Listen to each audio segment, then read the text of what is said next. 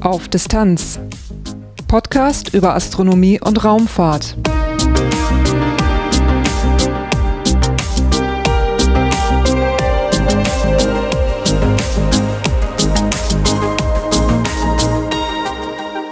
Hallo und willkommen bei Auf Distanz, einem Podcast über Astronomie und Raumfahrt.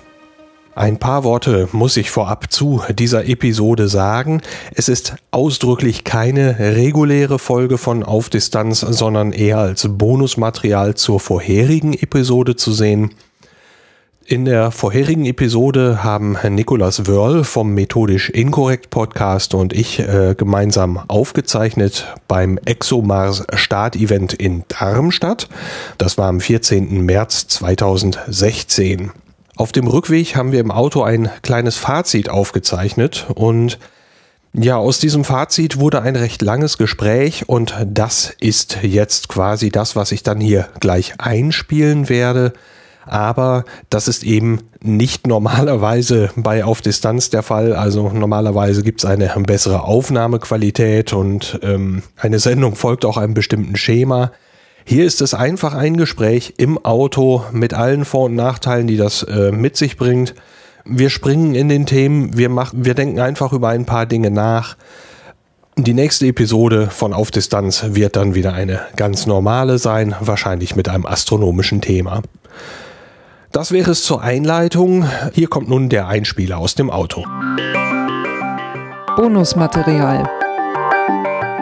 Es ist genau 23 Uhr und ähm, wir sitzen auf dem, wir sitzen im Auto, sind auf dem Heimweg und wollen noch mal eben Revue passieren lassen, was heute Abend noch passiert ist äh, im ESOC, denn das war ja so einiges. Ja, ja. ja zumindest für uns ne? und für die, für die ESA auf jeden Fall war es schon sehr, sehr spannend. Also wir haben einen sehr, sehr langen Tag insgesamt hinter uns, muss, muss man schon sagen.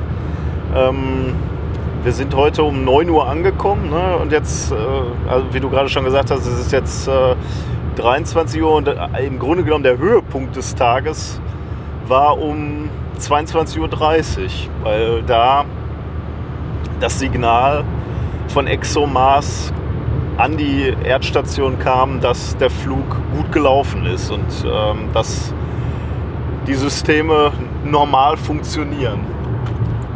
Ja, man hatte äh, vorher schon ähm, eigentlich positive Signale aller Orten bekommen, dass also die Trennung von der letzten Stufe erfolgreich war, dass die Umlaufbahn äh, korrekt getroffen war, dass also der Orbiter auch auf dem richtigen Wege war.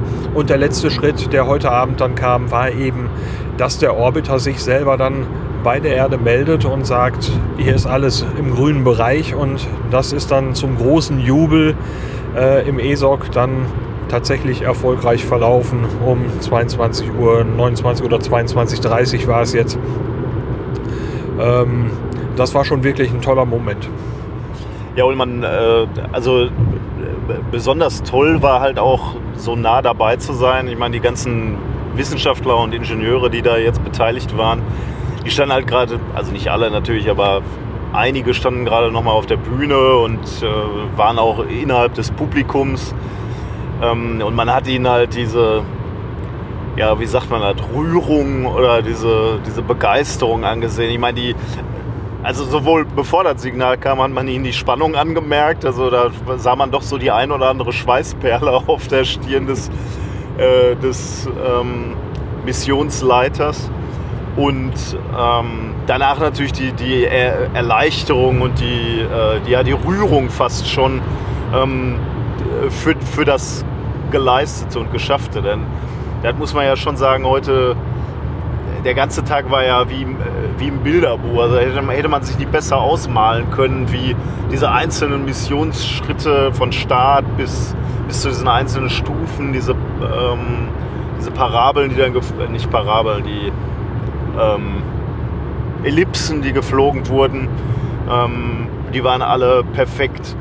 Ähm, Bilderbuch eben und, und man merkte den Leuten doch äh, den Stolz an und, und die, äh, ja, und ja, wie, wie dankbar sie waren, an dieser Mission teilzunehmen. Und das war halt für uns dann wiederum toll, dass wir in dieser Menge an, äh, an Menschen sitzen konnten und da diese, diese Emotionen aufsaugen äh, konnten. Also da ist einfach schon ein Gänsehautmoment, wenn, wenn dieses erste Signal kommt und alle klatschen und jubeln.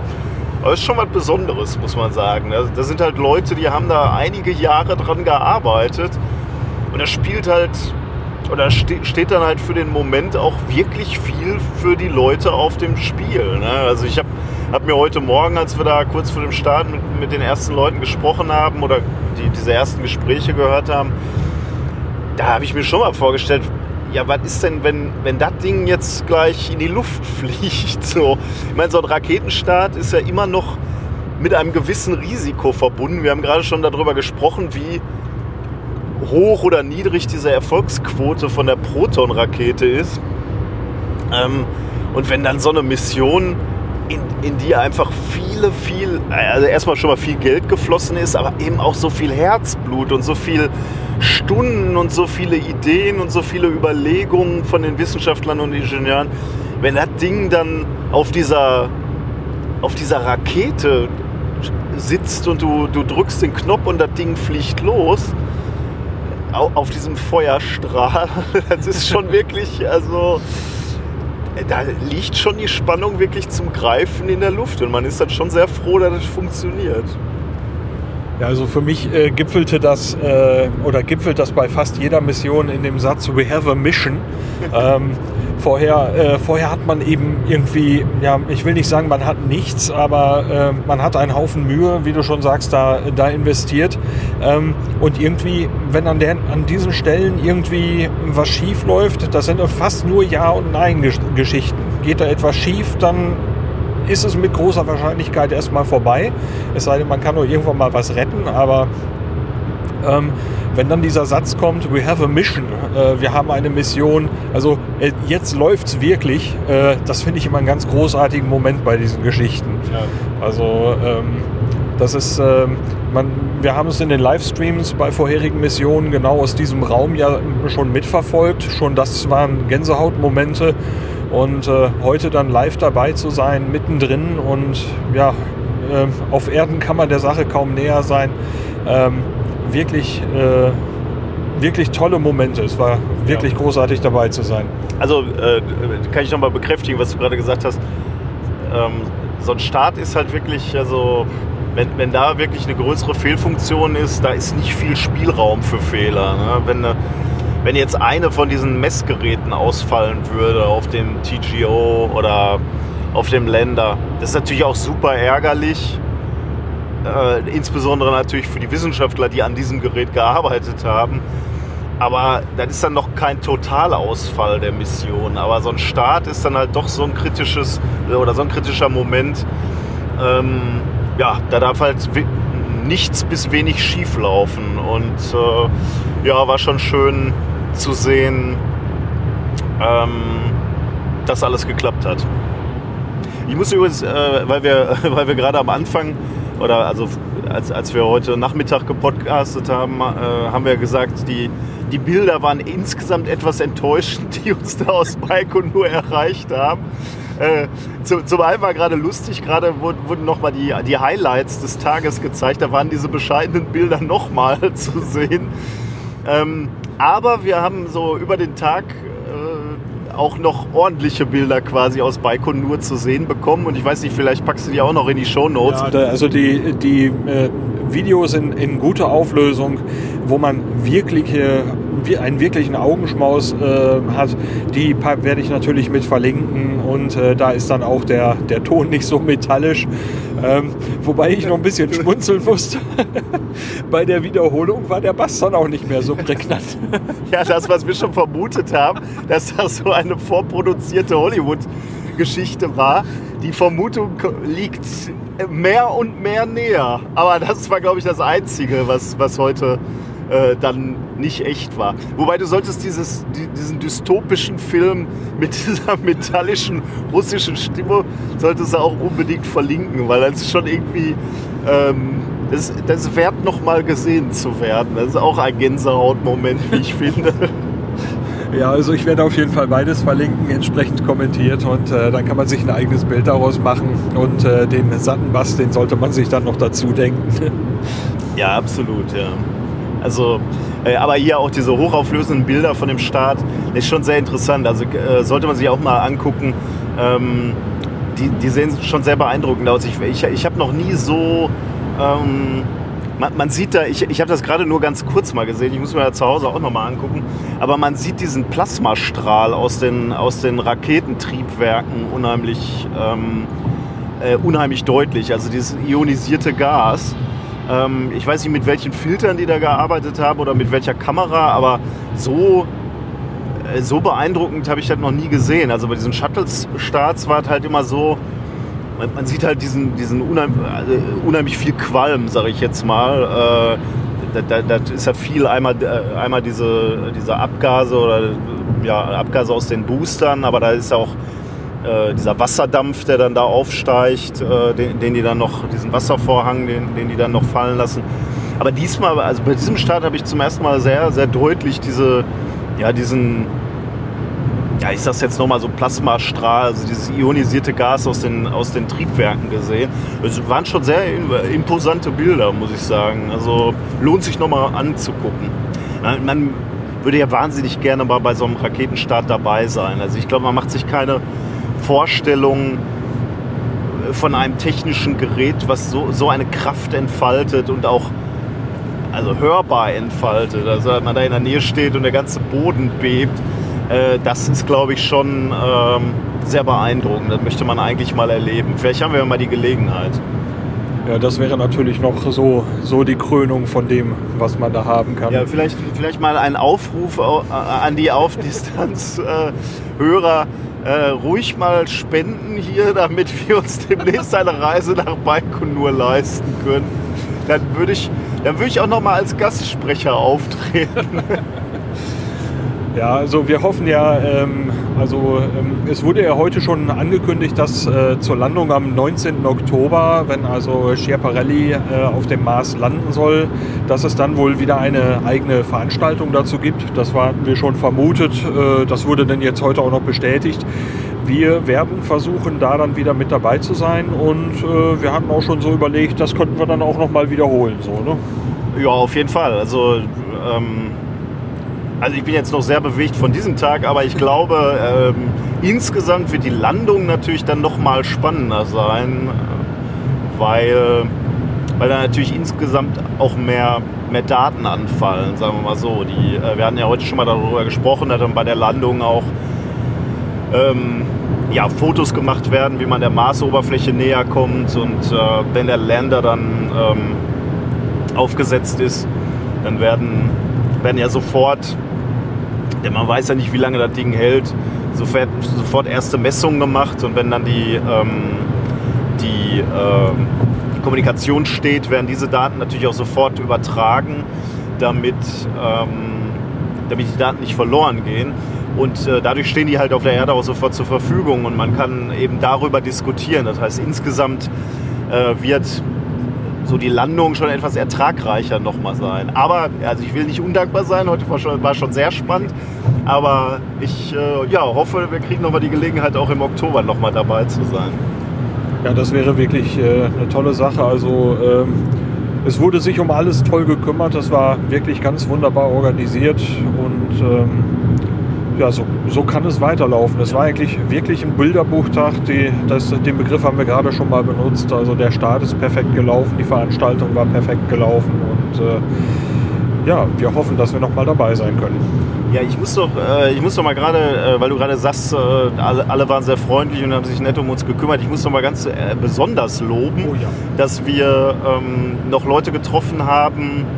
Ähm, äh, insbesondere einen jungen Mann, der, der unseren Post Podcast kannte und uns deswegen eingeladen hat, auch nochmal, der machte gerade ein Praktikum bei der ESA und der hat uns eingeladen, dann nochmal ins Kontrollzentrum ähm, der Mars Express Sonde zu gehen. Ähm, und da waren wir tatsächlich mitten im Kontrollzentrum. Äh, das war ein äh, sehr tolles Erlebnis. Und ähm, die Wissenschaftler oder zwei Ingenieure, ähm, äh, die da verantwortlich tätig sind, haben sich dann tatsächlich auch Zeit für uns genommen und uns dann noch sehr, sehr freundlich betreut und noch ein paar Fragen beantwortet. Das fand ich äh, ausgesprochen höflich, weil es ja gar nicht ihre Aufgabe heute war, uns, uns da rumzuführen und, und äh, sich Zeit für uns zu nehmen. Also das fand ich äh, ausgesprochen toll. Ja, und die hatten ja auch einiges zu erzählen. So ein bisschen was aus dem Nähkästchen. Und ähm, man konnte an der Stelle also sehen, ähm, die, ähm, von dort wird im Moment ähm, Mars Express betreut, äh, Rosetta wird von dort noch betreut. Wo ich ja dann äh, persönlich auch immer begeistert von bin, von der Rosetta-Mission. Und während wir da standen, kam dann gerade Telemetrie live rein von Mars Express. Das fand ich also frisch, ganz frisch aus dem All hier auf den Tisch. Das war wirklich auch nochmal eine tolle Sache, das so mitzuerleben. Äh, das stimmt, ja. Da hattest du das ein oder andere Tränchen in den Augen, glaube ich. Ja, also wir waren ja auch bei dem, wir waren ja auch bei dem großen Kontrollzentrum einmal mit dabei, dass man so aus den, aus den Medien kennt, wo, äh, wo eben dann die, die Starts betreut werden, wie heute eben auch äh, von, von ExoMars. Ähm, und das war jetzt dann eben, wo der weitere Missionsverlauf stattfindet. Und das war wirklich schon, ne, also da war man so mittendrin heute, das war schon wirklich was Besonderes. Äh, der Praktikant ähm, der uns da reingebracht hat, äh, erzählte dann noch, dass, ähm, dass er tatsächlich, also er macht einfach ein Schulpraktikum, der ist da in der 12. Klasse im Moment und macht ein Schulpraktikum zwei Wochen. Und er durfte tatsächlich schon so ein Navigationsdatenpaket an Mars Express schicken. Also das war natürlich alles vorkonfiguriert und programmiert. Und er musste eigentlich nur ein einen Knopf drücken für die Übermittlung. Aber trotzdem fand ich irgendwie die Vorstellung, dass ich das als Praktikant hätte machen dürfen, unheimlich toll. Also, äh, warum ich auch noch diesen Mars Express erwähne, ähm, äh, jetzt nicht nur, weil wir, weil wir die Gelegenheit hatten, hatten da nochmal im, im Kontrollraum zu sein, ähm, was mir über den Tag nicht so klar wurde, was die, äh, was die Ingenieure mir dann aber erzählt haben oder uns erzählt haben, ist, dass Mars Express nochmal eine wichtige Rolle tatsächlich schwer. Also ich, ich habe gefragt, ob, äh, warum, also wie, ob, ob für, für die selber denn auch noch aufregend ist, hier so, so, eine, so eine andere Mission zu, zu beobachten und zu begleiten. Und die sagten äh, absolut, weil, weil Mars Express auch noch eine re relativ wichtige Rolle ähm, während dieser Mission, also ähm, ExoMars, spielen wird. Ähm, weil in dem Moment, wo wo der Länder, also, also wo ExoMars dann tatsächlich am Mars ankommt, ähm, die Kommunikation zum Teil über den, ähm, über den Mars Express äh, laufen wird. Das liegt daran, dass der äh, TGO, also dieser, dieser, ähm, diese Kommunikationseinheit von ExoMars halt selber noch damit beschäftigt sein wird, seinen Orbit zu finden und nicht immer für die Kommunikation zur Verfügung stehen wird. Und man wird eben genau versuchen, eine, äh, permanente Verbindung zum, äh, zum Lander zu haben äh, und nicht nur, wenn, wenn er in Sichtweite zu dem TGO-Modul ist. Äh, weil man weiß ja nie, was passiert und äh, selbst wenn dann die Daten gespeichert sind im, im Länder, aber der Länder geht kaputt, dann sind die Daten eben auch verloren. Und deswegen versucht man halt ständige Kommunikation zu gewährleisten. Und da dient halt der Mars Express nochmal als zusätzliche Relay-Station. Wir hatten ja gerade schon mal drüber gesprochen. Und deswegen äh, ist eben diese, diese ExoMars-Mission auch für die äh, Ingenieure von der, von der Mars Express-Mission ein, ein, ein, ganz, ein ganz spannendes Ding es ist ja eigentlich eine glückliche Fügung, denn äh, Mars Express äh, sollte ja eigentlich gar nicht so lange laufen. Der äh, ist ja schon deutlich über seiner geplanten Lebenszeit, äh, hat sich aber als so zuverlässig herausgestellt, dass man ihn immer noch sehr, sehr gut benutzen kann und ähm, jetzt eben dafür auch nochmal ja, mit einem neuen Einsatzzweck einsetzen kann. Ja, die, ähm, also was, was insbesondere gelobt wurde quasi, äh, waren, waren die Batterien von, ähm, vom Mars Express, die, die wohl länger halten, äh, als man äh, gedacht hätte. Ähm, das sind Lithium-Ionen-Batterien, also im Grunde genommen das, was ihr in, eurer, in euren Handys auch habt, allerdings natürlich ein bisschen größer. Ähm, aber wenn ich mich recht erinnere, erst die zweite Mission, auf die überhaupt Lithium-Ionen-Akkus ähm, geschickt wurden.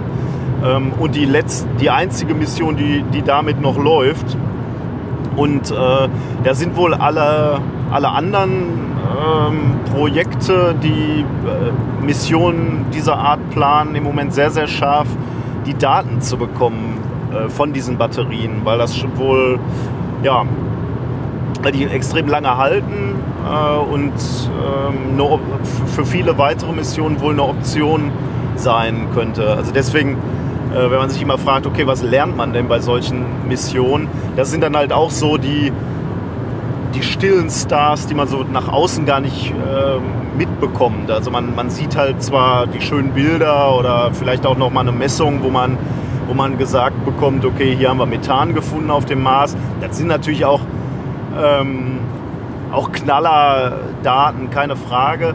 Aber gerade für so Ingenieure, die dann damit beschäftigt sind, die nächsten Missionen zu planen, sind solche Informationen natürlich auch unheimlich wertvoll. Also wie, wie äh, performen, wie, wie leistungsfähig sind diese Batterien, wie lange halten die unter den Bedingungen. Man muss sich auch vorstellen, unter welchen Bedingungen äh, diese, diese, diese Bauteile da arbeiten. Äh, das wurde heute auch im Zusammenhang mit dem Länder noch mal äh, einige Male gesagt, das sind halt extreme Temperaturunterschiede. Also Tag zu Nacht äh, sind, äh, weißt du das noch auswendig, aber sind, sind äh, 100 Grad Unterschied oder so, noch, sogar noch mehr. Ne? Äh, da sind doch äh, über 100 Grad ähm, Unterschied und das muss ein Material erstmal aushalten.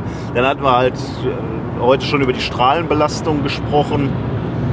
Ähm, die äh, halt auch hoch ist. Und da, da müssen, äh, müssen elektronische Bauteile eben dieser Belastung auch über, über die Dauer äh, standhalten. Und das äh, fand ich auch sehr interessant zu hören. Ähm, ja, dass wir da Fortschritte machen. Und das ist halt äh, schön für zukünftige Missionen. Ja, ich fand auch äh, sehr spannend, wie er dann berichtete, äh, wie die also das, die, den, den Alterungsprozess der, der Akkus beschrieben haben. Also äh, die Akkus sind ja nicht mehr im, im fabrikneuen Zustand, sondern sie stellen ja durchaus Alterungserscheinungen fest, auch wenn die Dinger äh, noch sauber laufen. Ähm, und die schauen sich also sehr genau an, ähm, wie, wie im Prinzip das Lade-Entlade-Verhalten ist und äh, wo sie dann auch vermuten, es wird irgendwann mal so, ein, so einen recht radikalen Absturz geben, ähm, wo es dann recht schnell zu Ende gehen wird. Aber davon ist man anscheinend im Moment noch ein ganzes Stückchen weg. Ähm, das klang eigentlich sehr positiv, was die da erzählen. Ja, den Eindruck hatte ich auch. Sie waren sehr zufrieden mit ihrem, mit ihrem Raumschiff. Wir, wir hatten dann noch ähm, also auch jetzt in dieser Abendsession wurde noch mal ein bisschen angerissen, muss man sagen. Ähm, da ging es nicht mehr sehr in die Tiefe, aber welche, welche wissenschaftlichen Daten jetzt noch gesammelt werden sollen mit, äh, mit ExoMars. Da waren zwei Dinge, die mir noch in Erinnerung geblieben sind, sehr. Ähm, das eine äh, führt ein bisschen darauf zurück, was, wo wir heute Nachmittag schon mal drüber gesprochen haben, nämlich diese Sandstürme. Die sind nämlich ganz interessant. Also äh, wir hatten noch mal einen Wissenschaftler, der sich damit ein bisschen mehr beschäftigt hat und, und auch beschäftigen wird jetzt mit den, mit den neuen Daten. Ähm, wir hatten ja schon darüber gesprochen, äh, Sandsturm, aber bei, bei diesen relativ niedrigen Drücken heißt halt, dass, ähm, dass beispielsweise diese Rakete aus diesem Film, über den wir sprachen, eben nicht umgekippt werden kann. Und tatsächlich war es auch gar nicht so klar, wie es überhaupt dazu kommen kann, dass diese Sanddünen sich bewegen. Also es gibt Bilder ähm, äh, von, von der Marsoberfläche, wo man eben diese Sanddünen sieht und man sieht eben auch, dass diese Sanddünen wandern, so wie da auf der Erde. Da ist halt auch genau der Mechanismus der Wind, der diese Sanddünen immer weiter treibt. Und das gleiche sieht man halt auf dem äh, auf dem Mars auch. Und da versucht man gerade Modelle zu finden, die erklären, wie es dazu kommen kann äh, und wie es auch zu diesen Sandstürmen kommen kann, weil eben so die großen Sandpartikel gar nicht in die Atmosphäre getragen werden können. Aber da gibt es wohl Modelle, die, die, die, die uns da kurz vorgestellt wurden, die gezeigt haben, wie eben ähm, diese, diese größeren Partikel durch den, durch, den, durch den Wind erstmal auf dem Boden ähm, ja, relativ kleine ich sag jetzt mal, Hopser machen äh, und dadurch äh, immer mehr zerkleinert werden, bis sie dann wirklich äh, kleinste Staubpartikel sind, die dann in einer Art Suspension, so wird es zumindest genannt, in die, in die Atmosphäre gelangen, dann als sehr, sehr feiner Staub. Und das ist eben auch wieder eine, äh, eine Geschichte, die in dieser ExoMars-Mission ähm, weiter untersucht werden soll. Also wie, wie diese wie die Größenverteilung beispielsweise ist, dieser Staubpartikel, in welcher Höhe die sich befinden, ähm, welche Ladungen die tragen tatsächlich auch. Und das, kann natürlich eine, eine, relativ hohe Konsequenz haben für weitere Missionen, dann im, im Zweifelsfall auch bemannte Missionen, weil man sich ja die, äh, die Frage stellen muss, wie gefährlich das dann für bemannte Missionen äh, sein wird. Ja, äh, auch angesprochen äh, in diesen Sessions wurde dann äh, etwas, was wir heute Nachmittag schon mal kurz angerissen hatten, ähm, wo ich ja so ein bisschen ein Fragezeichen in der Stimme hatte, war äh, die elektrische Ladung in der Atmosphäre. Äh, dazu wurden dann also ähm, Bilder gezeigt von Staubteufeln auf dem Mars und äh, es wurde auch der Bogen geschlagen zu Vulkanausbrüchen auf der Erde ähm, wo eben dann diese, diese Staub- und Aschewolke über dem Vulkan äh, von, ähm, so mit, von Blitzen umsäumt äh, zu sehen ist. Ja. Und äh, so kann man eben sehen, dass um, um solche Staub, ähm, ja, um so Staubteufel eben auch elektrische Ladungen aufgebaut werden können, um solche Staubbewegungen. Und äh, das ist wohl das, was man dann mit diesen elektrischen Ladungen messen kann. Hast du das auch so verstanden? Ja, äh, im Grunde genommen habe ich es auch so verstanden, ja. Äh, die, diese diese Staubteufel, also das waren ja nicht nur Bilder, ne, das waren ja fast Videos, äh, die, die da über die Oberfläche getrieben wurden. Das war auch äh, sehr spannend. Also die, die Videos kann man sich auch nochmal angucken. Also das ist schon irgendwie irre. Also diese Staubteufel sind ja so kleine Wirbelstürme, würde ich jetzt mal sagen, ne, die ja. da über den Boden fegen. Ähm, die übrigens auch wissenschaftlich gar nicht uninteressant sind, weil sie den Boden freilegen. Ne? Also da, wo die, diese Staubteufel herge geflogen sind, siehst du so, so dunklere ähm, äh, Linien, sagen wir mal, auf dem Boden, weil da der, der, der Marsstaub aufgewirbelt und weggewirbelt wurde. Das heißt, es ist wissenschaftlich gar nicht so uninteressant, sich diese, diese Tracks, also diese, diese Spuren anzusehen, weil, weil da eben tieferes Material freigelegt wird. Ich habe no, tatsächlich noch eine Geschichte, ähm, die ich ähm, die ich auch spannend fand jetzt gerade am Ende. Ähm, da wurde auch noch mal gesprochen über also diese, diese, diese groß aufgehängte Idee ähm, Leben auf dem Mars. Ähm, wir hatten ja heute Nachmittag auch schon mal darüber gesprochen, was das für uns bedeuten würde und dass wir das auch spannend finden, wenn, wenn wir sehen würden, ähm, ob es mal Leben auf dem Mars gab oder ob es immer noch Leben auf dem Mars äh, gibt. Ähm, aber was gerade noch mal so ganz kurz angerissen wurde, und das fand ich auch interessant, äh, und das hatten wir noch nicht so, so ausformuliert hier in, in, in dieser Folge, ist, ähm, abgesehen davon, dass natürlich schon der Hammer wäre zu sehen, ja, es gibt Leben oder es gab mal Leben auf dem Mars, ist natürlich die Frage, ist das Leben ähnlich auf beiden Planeten, auf Mars und Erde, hochinteressant, weil es zum einen natürlich ähm, zeigt, und das weiß man ja, dass es so, so, einen, so einen gewissen Austausch, so eine gewisse Kommunikation zwischen den Planeten gibt. Ähm, man, man, hat ja Mars Gesteinsbrocken beispielsweise äh, in der Antarktis gefunden, ähm, die beispielsweise durch Kometentreffer lo losgelöst wurden. Ähm, also und, und, Staub wird auch ausgetauscht. Also man weiß, es ist eine gewisse, wenn gleich natürlich keine hohe Kommunikation, wenn man so will, zwischen den Planeten gibt.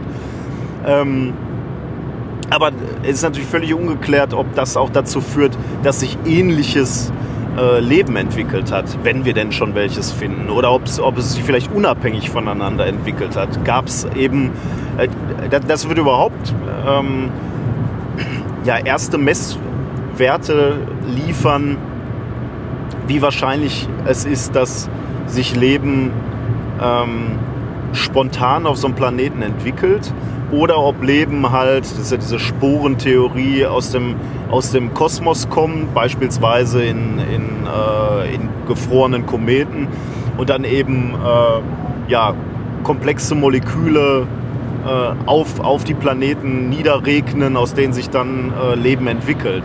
Und wenn man dann sehen würde, dass beide einen ähnlichen Ursprung haben des Lebens, also eine ähnliche Signatur, vielleicht sogar einen ähnlichen Zeitpunkt, an, äh, zu dem sich das Leben entwickelt hat, dann wäre das natürlich schon äh, hochinteressant. Da würde man viel, viel lernen über die Entwicklung von Leben auf Planeten.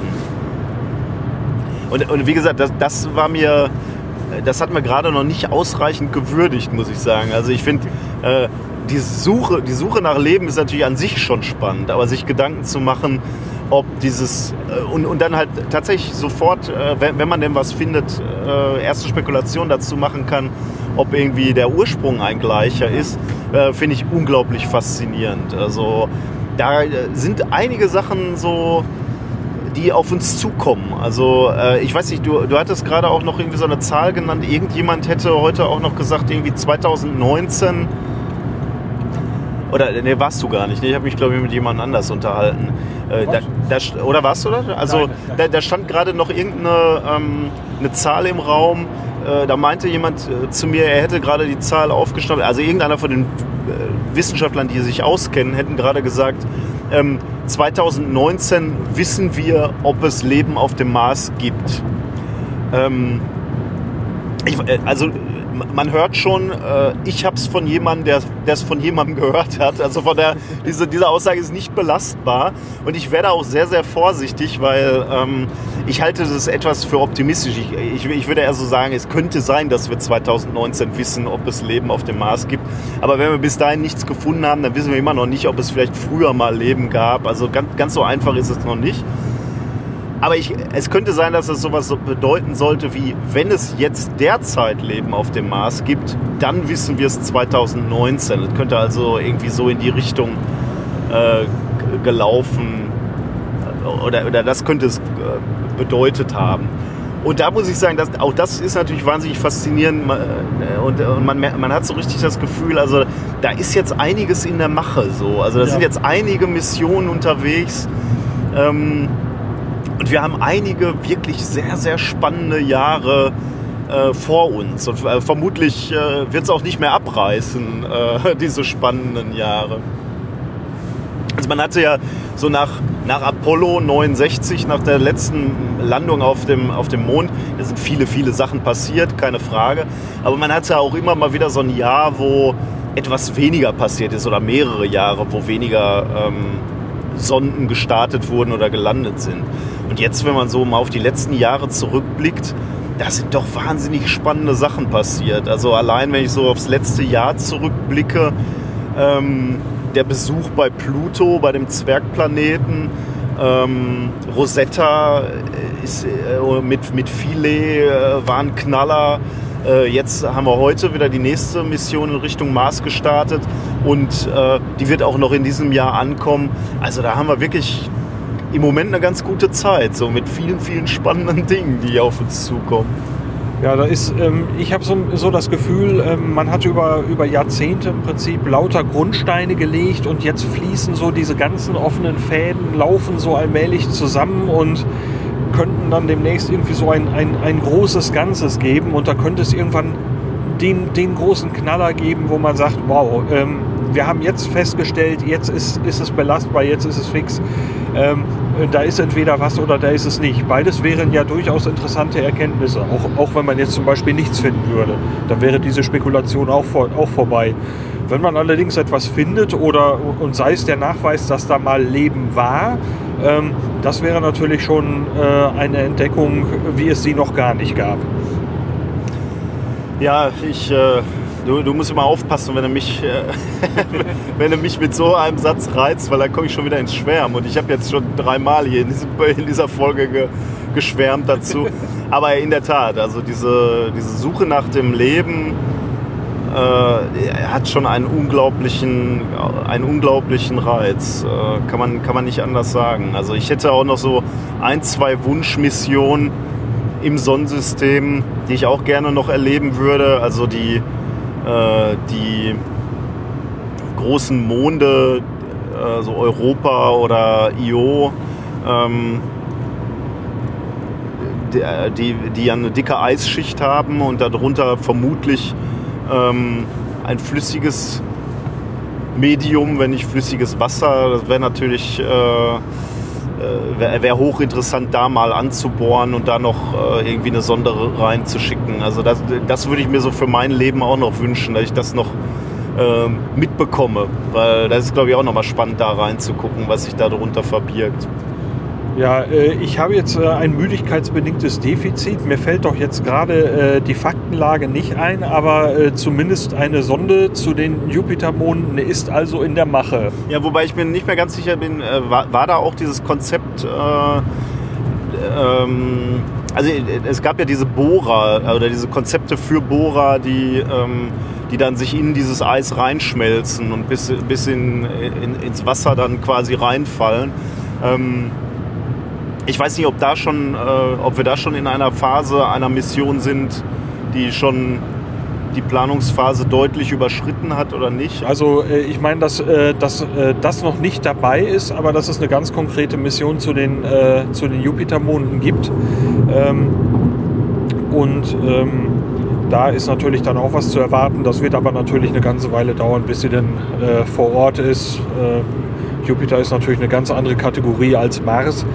Ja, ist halt auch irgendwie nochmal so eine völlig andere Welt, ne, muss ich sagen. Also man, ähm, also Mars ist absolut faszinierend und natürlich der Nummer 1 Kandidat, so als unser Nachbar, um, um da nach Leben zu suchen. Aber ich muss ganz ehrlich sagen, so diese, diese Eiswelten äh, um Jupiter, ähm, allein da mal Bilder von der Oberfläche zu bekommen, wäre ja einfach schon äh, zum Niederknien, sag ich mal.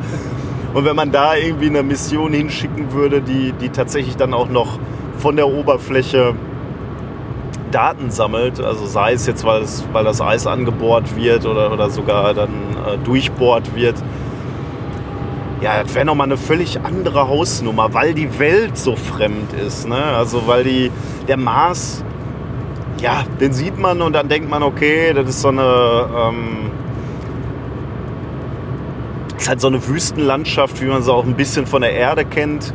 Also ich will, jetzt gar nicht die, die Missionen niederreden, die, die, mich, also die mich ja auch enorm faszinieren, aber ähm, der Jupiter oder die Jupitermonde sind halt nochmal so spannend, weil ja, du von einer ganz, völlig anderen Welt äh, sprichst. Also erstmal ist, ist, äh, sind diese Monde viel weiter von der Sonne. Das heißt, du hast erstmal potenziell viel weniger Licht und Wärme.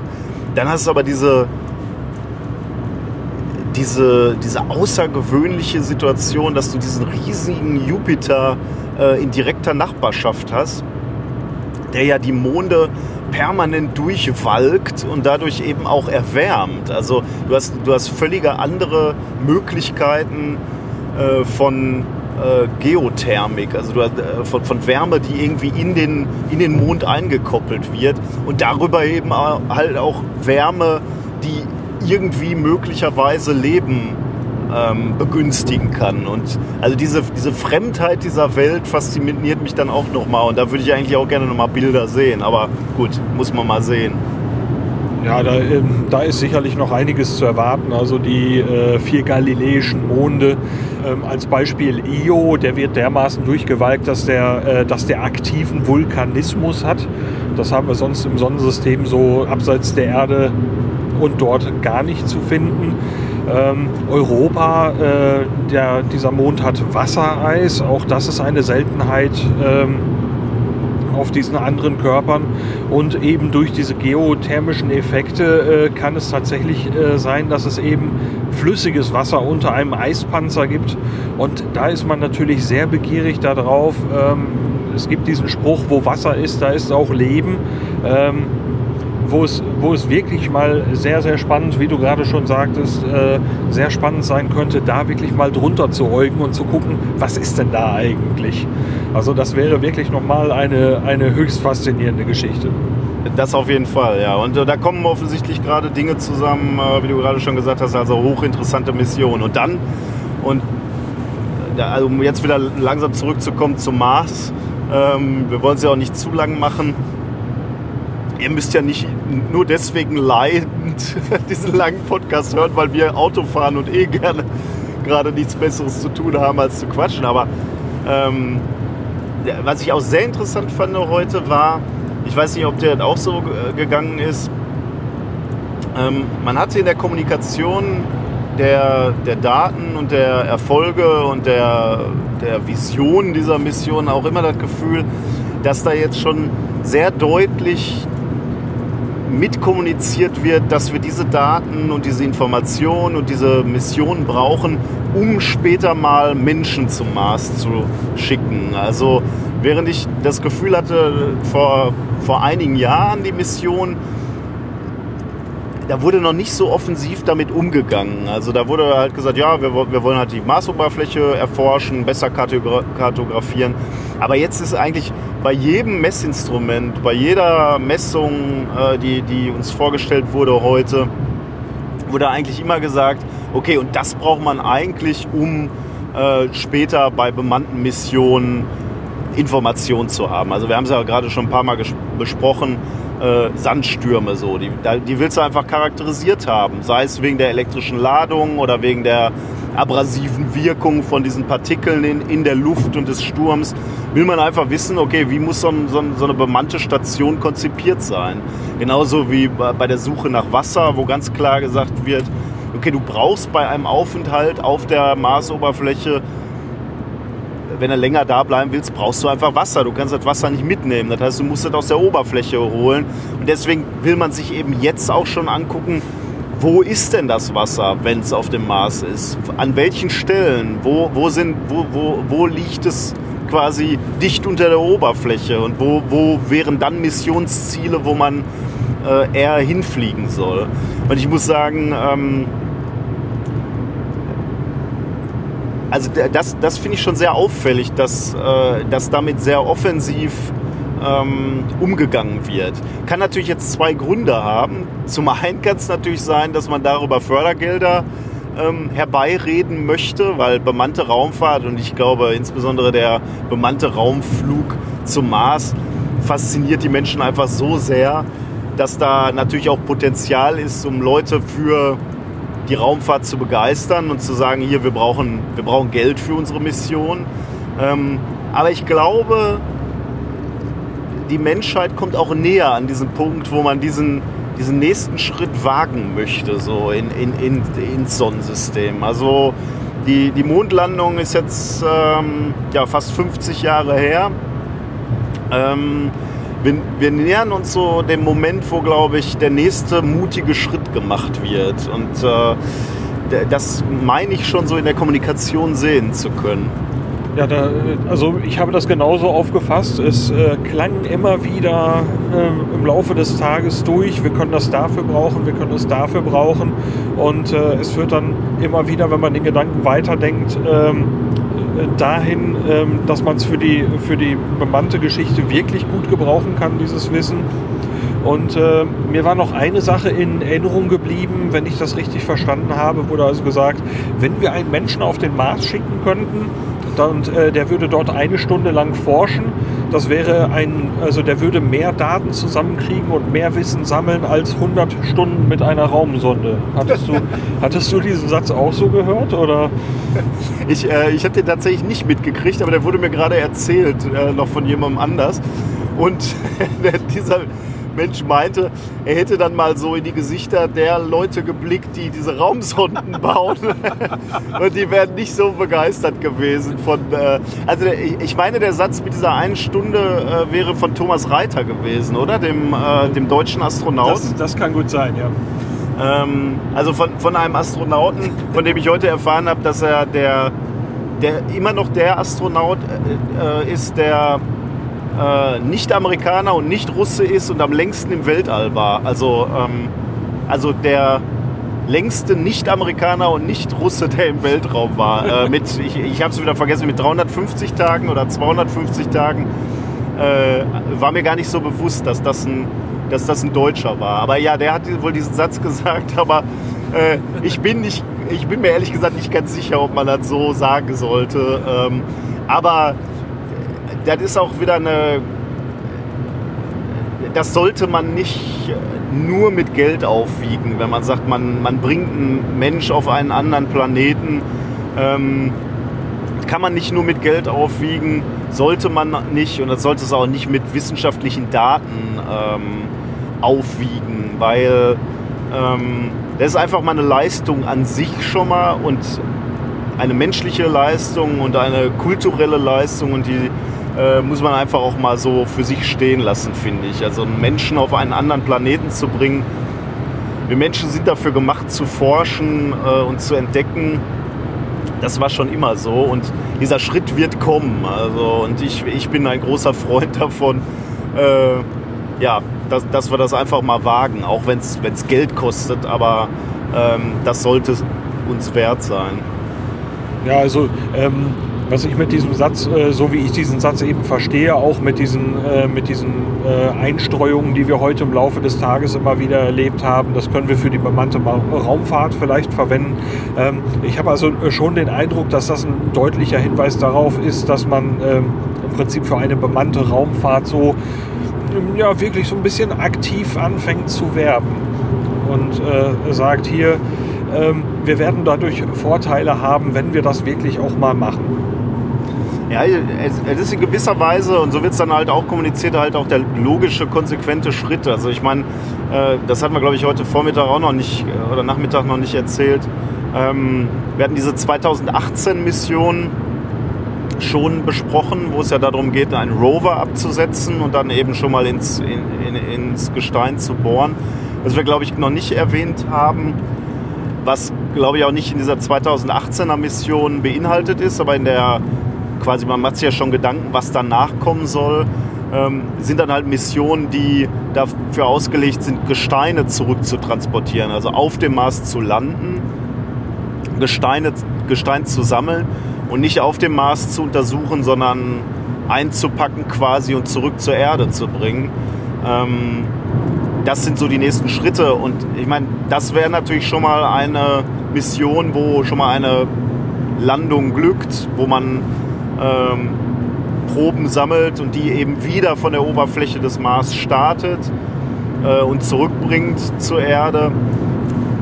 Und da sieht man schon, das ist sozusagen der kleine Vorläufer dann davon, dass man dann auch noch Menschen einpackt und äh, die zum Mars bringt und wieder, wieder zurück. Aber da kommen natürlich nochmal völlig andere Herausforderungen. Ich weiß nicht, das können wir dann vielleicht nochmal beim anderen Mal erzählen. Äh, völlig andere Herausforderungen auf, ähm, auf diese Mission zu, weil, ähm, weil es ja gar nicht so trivial ist, man, man, man hat erstmal diesen, diesen Moment jetzt, diese, diese Startfenster, über die wir heute schon mal sprachen. Im Moment ist, stehen die, ist die Konstellation zwischen Erde und, und Mars ja sehr günstig, also sie stehen recht nah beieinander. Wenn man dann allerdings dorthin fliegt zum Mars und dann dort auch eine realistische Zeit bleiben möchte, um eben zu arbeiten und nicht nur zwei Tage da bleibt, sondern im Moment sehen die Konzepte eben vor, von diesen kurzen Missionen, einen Monat dann auf der Oberfläche zu sein und dann zurückzufliegen. Dann stellt man fest, dass dann die Konstellation schon nie mehr so günstig ist, dann dauert der Rückflug schon ein bisschen länger. Ähm, dann, dann, summiert sich eben diese Missionslänge schnell auf und, und man nähert sich zwei Jahre. Gibt es nebenbei noch andere Missionskonzepte, die noch, äh, die noch länger dauern, weil man sagt, okay, man, man, man startet bei dieser günstigsten Konstellation, also beim kürzesten Abstand und man fliegt auch beim kürzesten Abstand wieder zurück. Aber das bedeutet halt, und da haben wir heute auch schon mal drüber gesprochen, dass man knappe zwei Jahre dann auf der Oberfläche bleibt.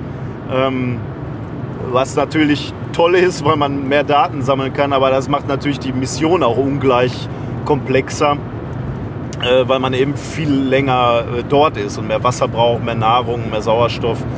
Äh, also da gibt es unterschiedliche Konzepte, an denen sehr aktiv gearbeitet wird. Aber da muss man mal schauen, wie, äh, was wir davon noch erleben werden. Aber ich, äh, ja, vielleicht haben wir ja Glück. Ja, da spricht man natürlich von Herausforderungen. Also so eine Raumsonde ist ja insgesamt doch recht genügsam. Also äh, mit Treibstoff und Strom, also äh, Sonnenlicht, Solarpanels äh, oder eben so einer Radionuklidbatterie ist sie ja ist sie eigentlich nicht so sehr hungrig, äh, während man also bei Menschen also tatsächlich mit, mit doch einigen Fähr- und Entsorgungsproblemen zu kämpfen hat, äh, dass dieses ganze Material irgendwie mit muss. Ähm, selbst wenn man jetzt zum Beispiel auf dem Mars Wasser findet, äh, hat man noch längst keine, keine Lebensmittel, man hat keine Vorräte. Ähm, da hat man also einen, einen, einen logistischen Aufwand zu stemmen, der, der so hoch ist, äh, dass ich es im Moment noch nicht in, ja, in so naher Zukunft sehe, dass man eine längerfristige, also eine, eine lang andauernde Mission mit Menschen macht. Ja. Jetzt könnte man natürlich auch äh, wieder sagen, ähm, gut, wo ist der Unterschied, wenn man, wenn man sich so jetzt die, die Russen anguckt, die, äh, die, die sind ja teilweise auch lange auf der ISS. Ähm, äh, das sind ja auch einige hundert Tage. Ich weiß gar nicht, wo, wo im Moment der Rekord liegt, aber äh, sich, sicherlich deutlich über ein Jahr. Ähm, aber da muss man schon sagen, dass, dass das ist aus, aus verschiedenen Gründen äh, ist das eine völlig andere Hausnummer. Also ähm, zu, zum einen der Punkt, den du gerade schon genannt hast, also die Verpflegung ist halt ähm, logistisch viel einfacher. Du kannst halt Versorgungskapseln hochschicken und, und die ISS jederzeit mit neuen Nahrungsmitteln oder Wasser oder Sauerstoff versorgen.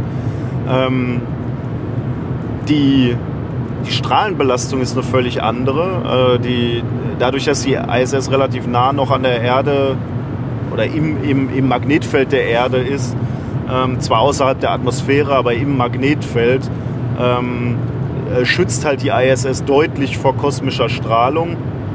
Und dann, und das fasziniert mich auch, muss ich sagen, äh, die psychologischen Aspekte einer solchen Reise ähm, sind, glaube ich, nicht zu unterschätzen. Also es gibt ja zwar solche Studien, wo jetzt Leute auch, ähm, ich weiß gar nicht, 500 Tage eingekapselt werden. War, war, war glaube ich, Mars 500 oder wie ja, hieß sie? Mars 500, genau.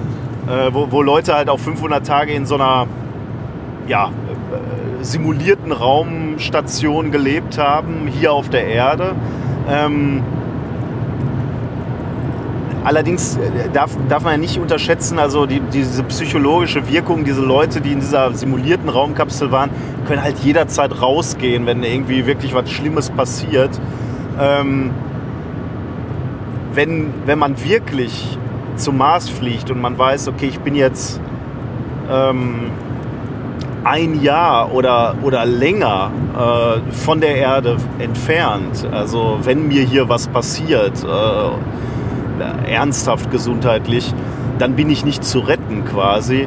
Ähm, das ist schon eine enorme äh, psychologische Herausforderung, muss ich sagen. Also ich glaube, da, da müssen die Astronauten dann schon, also da muss schon eine sehr, sehr spezieller Typ von, von Mensch sein, der, der sowas aushält. Also in Ansätzen hat man das sicherlich bei den Apollo-Missionen gesehen, wo ja auch zum ersten Mal Menschen quasi weggeflogen sind von der, von der Erde äh, und auch die Erde von etwas weiter entfernt gesehen haben. Und auch da gibt es ja diese, diese, äh, diese, ähm, diese Berichte der Astronauten, die davon sprechen, wie äh, ich, ich sage jetzt mal unheimlich oder außergewöhnlich es war, eben in diesen, in diesen Mondschatten einzutauchen, die Erde nicht mehr zu sehen und eben auch von der Funkverbindung abgeschnitten zu sein von der, ähm, von der Erde. Also man war ja nicht nur im, im Sichtschatten quasi, sondern auch im Funkschatten auf der Rückseite des Mondes. Und das müssen wohl sehr, sehr spezielle Erfahrungen gewesen sein. Und wenn man sich dann vorstellt, wenn man fliegt zum Mars, dann ist diese enorme Distanz entfernt, man kann die Erde nicht mal mehr sehen. Jegliche Kombination, äh, Kommunikation dauert einfach äh, lange. Also es gibt keine direkte Kommunikation mehr. Man kann ja nicht wie, wie wir telefonieren, sondern jede Antwort dauert einfach. Ähm, weißt du im Moment aus der, aus der Hüfte, wie, die, wie lang die Funkstrecken zum Mars sind? Müsste, kommt natürlich stark auf die Entfernung an, aber ich, ähm, äh, also es gibt, gibt halt keine direkte Kommunikation mehr. Und das macht, äh, das ist glaube ich psychologisch nicht zu unterschätzen, was das bedeutet. Ja, ich meine, dass die, äh, dass die Zeiten bis 20 Minuten sind, aber äh, nagel mich da jetzt nicht drauf fest. Ähm, aber äh, dieser Faktor, ähm, der ist, äh, also ich finde ihn wirklich beängstigend, dass wenn man jetzt zum Beispiel sagt, äh, ähm, ich habe jetzt einen Notfall, wie du gerade schon sagtest, äh, ich greife jetzt zum Telefon, ich rufe den Notruf ähm, und ich kriege im Prinzip im Idealfall sofort jemanden an die Strippe, der mir sofort sagt, ähm, äh, ja, machen Sie mal erstmal dies und das. Und selbst diese Möglichkeit habe ich in dem Moment nicht. Also es passiert jetzt akut ein Notfall. Ähm, ich brauche jetzt sofort einen Rat. Ähm, ich greife zum Funkgerät und sage, hallo äh, Houston oder hallo Darmstadt, ähm, wir haben hier, wir haben ein Problem. Ähm, was sollen wir tun? Ja, und äh, bis die Zeit, äh, bis die Antwort darauf kommt, kann so viel Zeit vergehen, dass die Lage ja, sich entweder vielleicht sogar erledigt oder eben noch drastisch schlimmer wird. Und ähm, ich glaube, dass, dass, den, dass den Menschen diese Sachen eigentlich wirklich, wie du sagst, bewusst sind und äh, dass das ein, ein Faktor ist, der wirklich äh, bei, mit dieser Mars 500 Studie äh, nicht vergleichbar ist, weil äh, die, haben, die haben irgendwo ihre, ihre Tür und wenn irgendwas total schief läuft, können die durch diese Tür laufen oder die können telefonieren, die haben sofort Hilfe. Ja, also äh, kein Vergleich, aber trotzdem muss ich sagen, ich, ich bin mir sicher, es gibt diese Art von Menschen, diese Typen von Menschen, die das können, wollen und ähm, auch machen werden. Also es wird, ähm, es wird diese Mission geben und das wird das nächste und vielleicht das, das bis dahin dann äh, größte Abenteuer ähm, was, äh, was die Menschheit erlebt hat. Und äh, wenn wir ganz viel Glück haben, werden wir es noch miterleben. Ähm, ja, das wäre schon, äh, würde mir schon viel bedeuten, muss ich sagen. Das äh, geht mir ganz genauso. Also ich meine, man, man, muss ja sagen, weil, weil ich gerade sage, die, diese Typen hat es ja immer gegeben. Ne? Im Grunde genommen, ähm, so ein Christoph Kolumbus, ne? der ist auch losgefahren und dem war klar, wenn wir jetzt äh, irgendwo auf diesem riesen Ozean was passiert, äh, dann habe ich erstmal ein Problem. Ich meine, der, der wird seine Besatzung auch so ausgewählt haben, dass er einen Arzt dabei gehabt hat ähm, und einen Koch und ein, äh, ich, ich weiß nicht, was du alles brauchst, welche Notfälle du so alles einplanen willst. Die wird er auch dabei gehabt haben und du wirst so eine Mars-Mission auch so auslegen, äh, dass du einigermaßen vorbereitet bist für viele, viele Möglichkeiten. Dennoch ähm, wird ein Restrisiko bleiben und äh, wird auch immer, es wird auch immer so sein. Aber dennoch werden wir diese Reise irgendwann antreten. Äh, ja. Ja, ich, ich finde schon allein den Faktor, ähm, also ähm, ich stimme dir erstmal zu, was den, was, den, was den Christopher Columbus und andere Entdecker angeht. Äh, da gab es ja doch auch einige, die unterwegs waren. Ähm, ähm, so, so der eine Faktor, der mir immer noch so ein bisschen im Kopf herumspukt bei diesen Überlegungen, ist die Sache, man kann nicht einfach umdrehen. man, man äh, ne, wenn, wenn jemand sagt, ja, unser Schiff ist kaputt, ähm, dann hat man so ein bisschen die Wahl äh, zu schauen, wir, wir schauen mal auf die Karte, wo können wir als nächstes anlegen und dann mal eben schauen, dass wir hier äh, die Löcher stopfen oder irgendwas. Ähm, jetzt äh, im All, äh, wenn man da auf, auf der Bahn ist, das ist ja eine Geschichte, die hat man bei Apollo 13 auch schon erlebt, als da diese, diese wirklich schlimme Notlage eintrat. Ähm, was, was machen wir? Können wir umdrehen? Sind wir dazu überhaupt in der Lage? Ähm, oder sind wir zu schnell? Man hat sich dann entschieden, wir fliegen weiter bis zum Mond, äh, schwingen zurück, ähm, weil man eben sich auf das Triebwerk nicht verlassen konnte. Ähm, wenn man jetzt aber noch mit einer, einer noch größeren Geschwindigkeit unterwegs ist zum Mars äh, und da dann jetzt ja im Prinzip nicht einfach auf die, auf die Bremse treten kann und sagen kann, so äh, Bremse, Wende, wir beschleunigen wieder und kommen dann genauso wieder bei der Erde an. Ähm, das ist äh, also an der Stelle, ähm, ja, es gibt diese Menschen bestimmt, die so etwas mitmachen und die so etwas können. Aber äh, das ist schon wirklich, wirklich eine Herausforderung, dass, dass, man, dass man eben weiß, ähm, ja, Hilfe ist weit weg und wir können auch nicht einfach zurück. Ich höre schon raus, dich brauchen sie nicht anrufen, oder? Wenn sie eine Crew suchen, oder? Äh, äh, ich glaube, ich bin dafür viel zu hibbelig. ja, wer weiß. Wer weiß, nach welchen Leuten die suchen. Die suchen nach so Leuten, die auch mal drei Stunden aus Darmstadt äh, ins Ruhrgebiet wieder fahren können im Auto und dabei sich selbst beschäftigen können. Wir sind also eigentlich schon ideale Kandidaten. Nein, aber du hast natürlich recht. Also äh, genauso, das sind so die Momente. Ne? Also du, du bist eine Woche unterwegs und du weißt halt, jetzt, jetzt gibt es keinen Weg zurück. Also du, äh, du hast nicht den Treibstoff wahrscheinlich, um dann ähm, ja, mitten, mitten auf dem Weg umzudrehen oder, oder in die Gegenrichtung zu, zu feuern. Also ich, ich glaube nicht, dass die Konzepte sowas vorsehen. Wenn du unterwegs bist, musst du bis zum Mars und dann dieses quasi im, ja, den, den Schwung quasi, also erstmal in die Umlaufbahn gehen oder den Schwung vom Mars dann mitnehmen, um wieder zurückzukommen. Ähm, ich denke nicht, dass es eine Alternative gibt dazu, aber äh, ja, das, äh, ist die Herausforderung offensichtlich. Ja, aber äh, wie du schon sagst, diese Menschen wird es geben und ähm, vor denen habe ich auch eine Hochachtung. Äh, ähm, also äh, wer, wer, sich zum Beispiel traut, ähm, wie du das, das, Bild mit den Mondmissionen hast du ja schon gebracht. Äh, da sind Menschen äh, in eine Kapsel eingestiegen und äh, haben sich diesem Problem ja auch schon gestellt. Äh, die Distanzen sind natürlich äh, nicht so groß und die Zeiträume sind nicht so groß, aber trotzdem diese ersten Schritte sind gemacht worden von, von eben genau diesen Menschen, denen diese Probleme auch schon klar waren. Und äh, ich meine, äh, also äh, du, du sagst zwar die Zeiten und die Distanzen waren nicht so groß, auf der anderen Seite muss man halt auch sehen, das war eine andere Zeit. Ne? Also äh, wir, wir sprechen von den 60ern. Wenn du dir dann mal anguckst, wie alt war denn da der Raumflug? Ne? Ähm, ich weiß nicht, weißt du aus der Hüfte, wann Sputnik äh, genau war? Das war irgendwann in den 50ern wahrscheinlich. Ja. Ne? Ähm, das heißt, äh, effektiv hatte die Raumfahrt ähm, bei, der, bei der ersten Mondlandung, ja, wenn man großzügig ist, irgendwas um, um die 15 Jahre auf dem Buckel. Ne? Also das, muss, das musst du dir einfach mal reinziehen.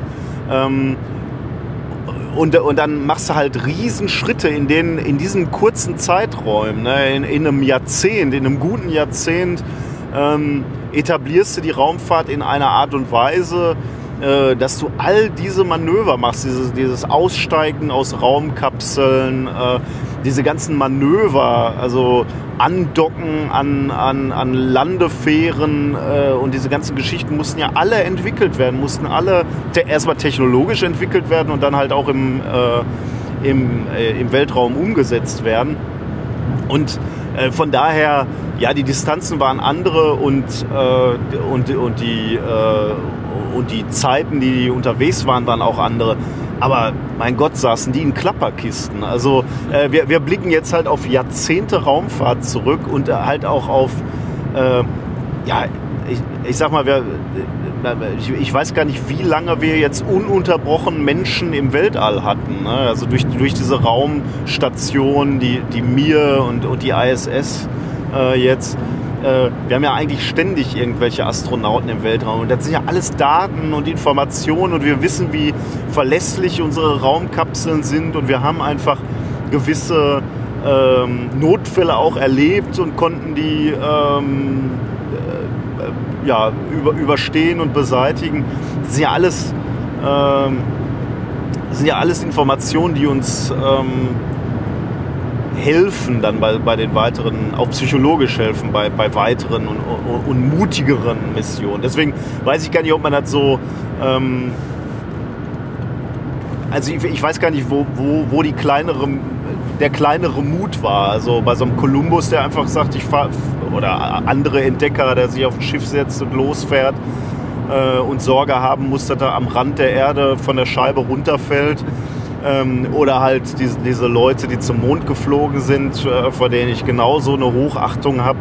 Ähm, wenn man sich diese engen Raumkapseln anguckt und diese, diese riesen Raketen, diese Saturn V, die da gebaut wurde, äh, die ja eigentlich nur furchteinflößend ist. Ähm, ja, und dann jetzt halt der nächste Schritt, zugegebenerweise eine Reise, die, die weiter ist und länger ist, aber trotzdem halt eine Reise, ähm, die im Bereich unserer Möglichkeiten ist. Und zwar so gerade im Bereich unserer Möglichkeiten. Ich hatte, fand gerade, war noch mal so ein Gespräch am Ende, ähm, äh, noch mal sehr spannend hier in der letzten halben Stunde, wo auch dieses Signal empfangen wurde. Äh, Raumfahrt ist eben immer am Rande der Möglichkeiten oder, oder Entdeckung, Exploration ist immer am Rande der, der Möglichkeiten. Es gibt halt immer die Gefahr, dass was falsch oder, oder dass was schief geht. Aber deswegen ist das halt auch wirklich Cutting Edge. Ne? Deswegen ist man ganz, ganz vorne in der, in der Forschung dabei, wenn man das tut. Ähm, und da kommt auch ein Teil der Faszination resultierte halt eben auch genau daraus, dass, dass es nicht mehr bis ins Letzte kalkulierbar ist. Ja, also ähm, diese, diese absoluten Routine-Sachen, ähm, die faszinieren eben nicht so wie dieses, äh, ja, ein abgedroschenes Wort, äh, wirklich Neuland zu betreten und etwas zu tun, was, was, was wirklich noch nicht zuvor gemacht worden ist.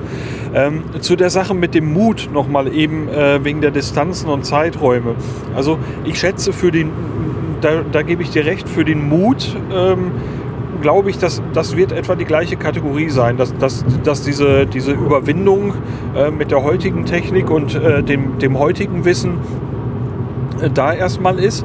Allerdings schätze ich schon, dass der, der psychologische Faktor unterwegs äh, äh, trotzdem noch ein anderer ist, weil man eben ähm, äh, durch diese Zeiträume, ähm, ich hätte fast gesagt, wenn man Schnauze voll hat, ähm, ist man meinetwegen in einer Woche oder zwei wieder ja, zu Hause. Das hat man, äh, das wird man bei einer Mars-Mission nicht haben. Da gibt es äh, keinen zurück, es gibt keinen Ausweg und äh, wenn die Kollegen einem auf die Nerven gehen, dann ist, äh, kann man sich auch nicht irgendwie groß abschotten oder so.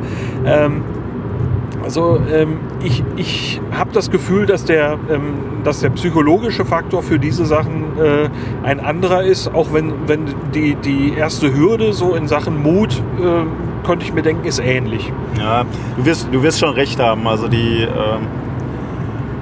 dieser psychologische Aspekt ist wahrscheinlich nochmal ein anderer und zwar aus Gründen, die wir zum, zum Teil schon genannt haben, aber wahrscheinlich noch nicht ausreichend gewürdigt haben. Also ich diese, diese Mondmission, wenn du halt vom Mond aus immer noch diese wunderschöne blau-weiße Perle siehst, die deine Heimat ist, äh, dann ist das, glaube ich, nochmal was anderes, als wenn du diese blau-weiße Perle halt Wochen und Monate nicht mehr gesehen hast, weil er einfach zu weit weg bist davon. Ich meine, wenn wir den Nachthimmel blicken, dann sehen wir die, den Mars halt so gerade als Punkt, aber eben nicht als, äh, ja, also du identifizierst sie nicht als, als deine Heimat im Zweifelsfall. Und so wirst du halt die Erde auch nicht als solche ähm, erkennen können. Und ich glaube, da, allein daraus resultiert schon eine gewisse äh, psychologische Belastung. Und dann, ich glaube, diese, diese Gespräche, über die wir gerade sprachen, wenn du mal ein psychologisches Down hast, ich glaube, deswegen war die Kommunikation damals bei den Apollo-Missionen auch sehr, sehr wichtig, immer mit, der, mit dem Ground Control, dieser Abgleich, alles ist gut, wir, wir sehen euch, äh, alle, alle Werte sind normal. Das ist, glaube ich, extrem wichtig. Und wenn du dann irgendwann merkst, okay, die, die Kommunikation wird immer schleppender, beziehungsweise halt asynchron, ähm, ja, wahrscheinlich wird das sehr, sehr schwierig sein. Äh, und das ist so, wie du sagst, also so eine, so eine Mission zum Mond ist halt so wie damals Klassenfahrt. Wenn er nach zwei, zwei Tagen die Schnauze voll hast, weißt du, naja, ist ja nur eine Woche, dann darf ich wieder nach Hause. Äh, das ist halt bei einer Mars-Mission nicht, da hast du recht. Äh, da redest du halt schnell mal darüber, dass es halt noch mehr als ein Jahr oder zwei dauert. Und äh, das ist eine völlig andere Hausnummer, ja. Und insbesondere, wenn dann mal Dinge schief gehen. Ne? Also wenn, wenn jemand krank wird, ernsthaft, oder wenn wenn improvisiert werden muss. Ich meine, äh, ja, Apollo 13 wurde auch massiv äh, improvisiert, aber zu dem Zeitpunkt war auch klar, wir versuchen schleunigst euch zurückzuholen. Ähm, okay, das stand auf Messers Schneider, aber wenn du dann weißt, äh, du bist noch sieben Monate von zu Hause weg, ähm, ich glaube, da rattert äh, dein Kopf ganz anders. Also ich meine, du, du, musst auch so Teams ganz anders zusammenstellen. Ne? So drei Leute zusammen zum Mond. Äh, eine Woche lang hältst du da eigentlich fast mit jedem aus, würde ich sagen. Ja, vielleicht nicht mit jedem, aber mit vielen.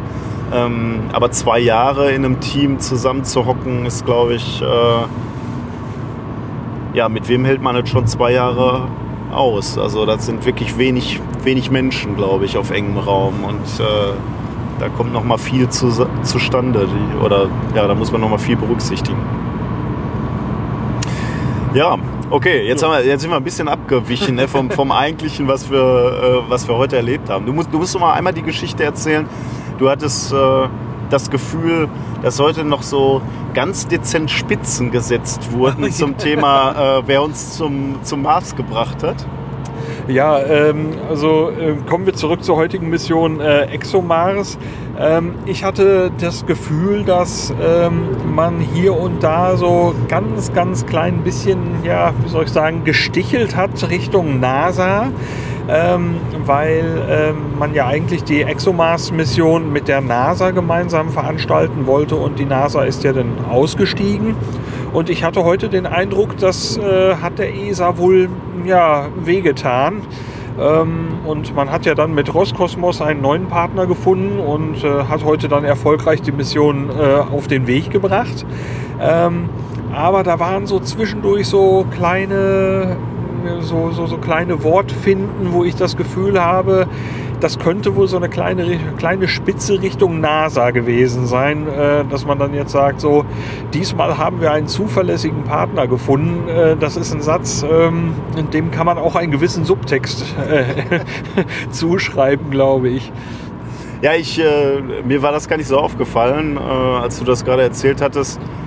Ähm, ich, also während, während dieser Veranstaltung dachte ich immer mehr so an zuverlässig im Sinne von, äh, sie haben uns hochgebracht, also ohne, ohne dass die Rakete äh, explodiert ist, äh, weil, wie, wie, gesagt, Raumflug ja immer noch ein bisschen riskant ist.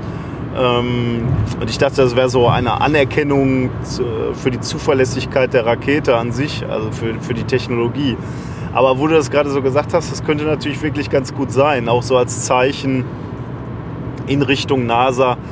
Äh, wir arbeiten gerne mit euch zusammen, aber wir brauchen euch nicht zwingend. Äh, da kann natürlich ähm, die ESA in gewisser Weise dann auch so ein bisschen die Karte ausspielen.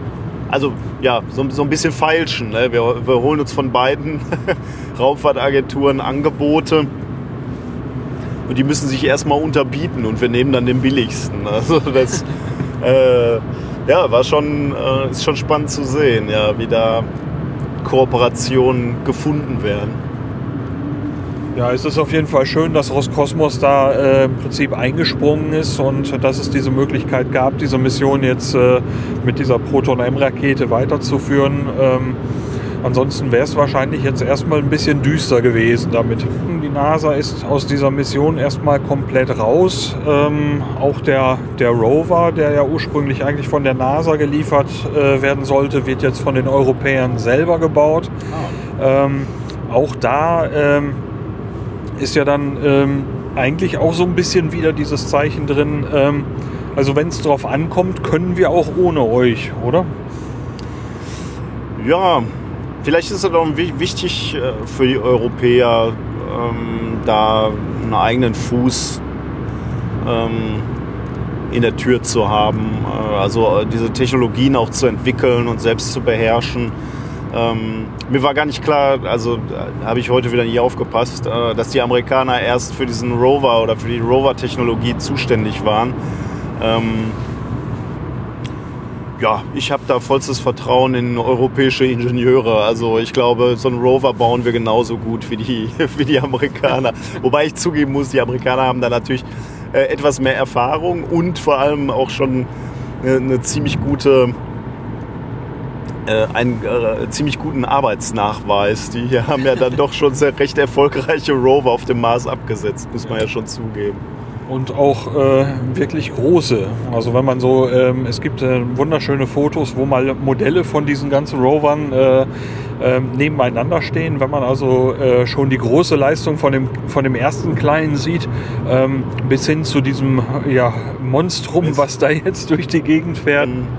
Aber die, die, die jetzigen ja, ist halt nicht so ein Modellspielzeugauto, wo man das Gefühl hat, das kann man so in der Hand tragen, sondern das sind schon echte Brecher.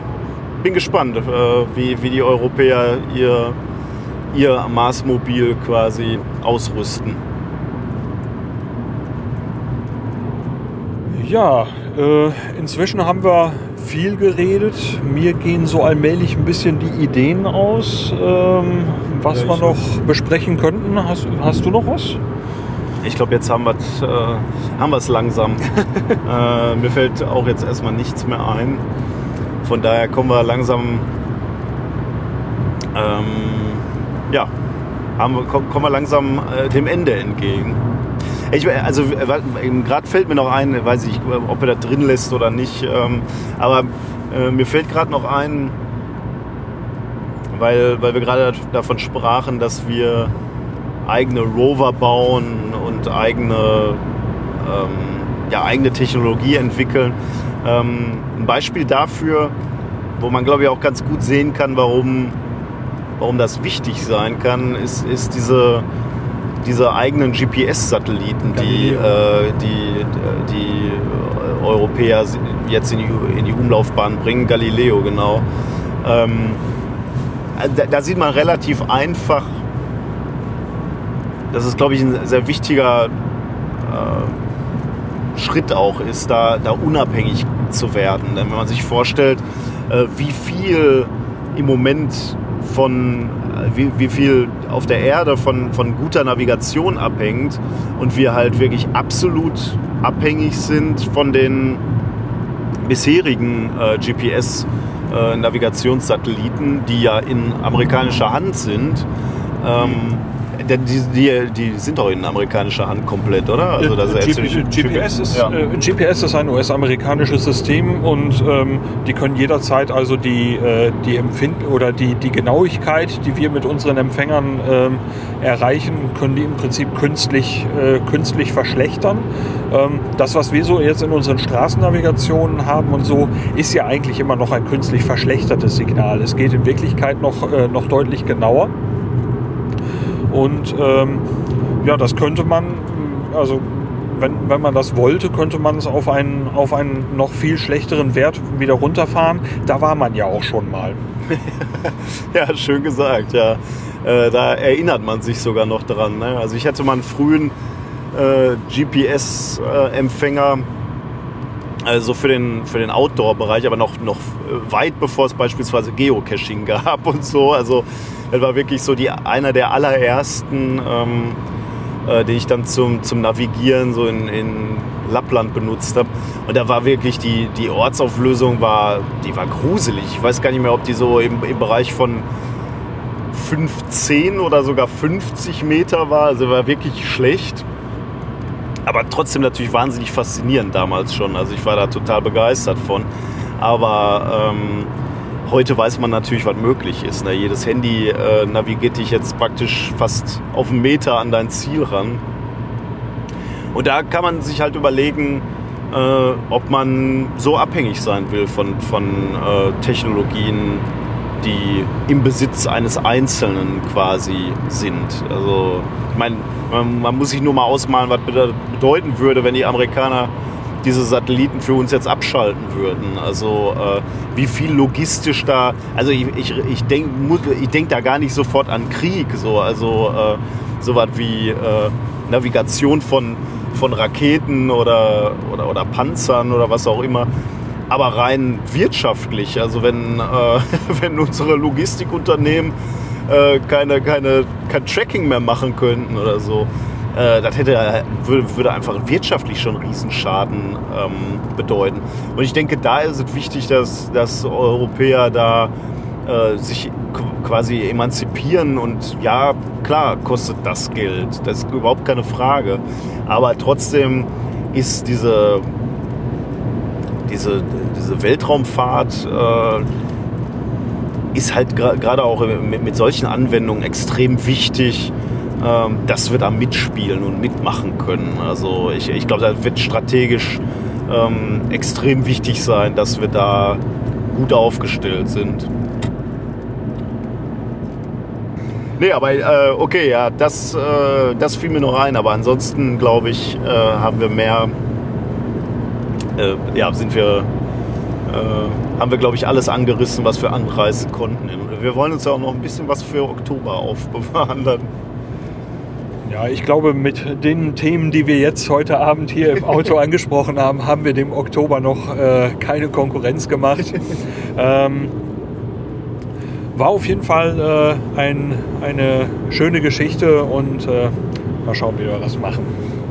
Ja, wer, wer mal, äh, unseren Podcast noch nicht kennt, methodisch inkorrekt, kann ich ja vielleicht auch noch mal sagen. Ähm, wir sprechen über wissenschaftliche Paper, nicht nur Astronomie äh, und Weltraumfahrt, aber gelegentlich auch. Äh, deswegen, ähm, weil ich da nicht ausreichend zu Wort komme bezüglich diesem Thema, ähm, hatte ich ja heute hier die Gelegenheit, äh, Gastsprecher zu sein. Aber wer sich auch äh, etwas weiter, auch, auch mit irdischen wissenschaftlichen Themen äh, dafür interessiert, der sollte auch mal im methodisch inkorrekt reinhören.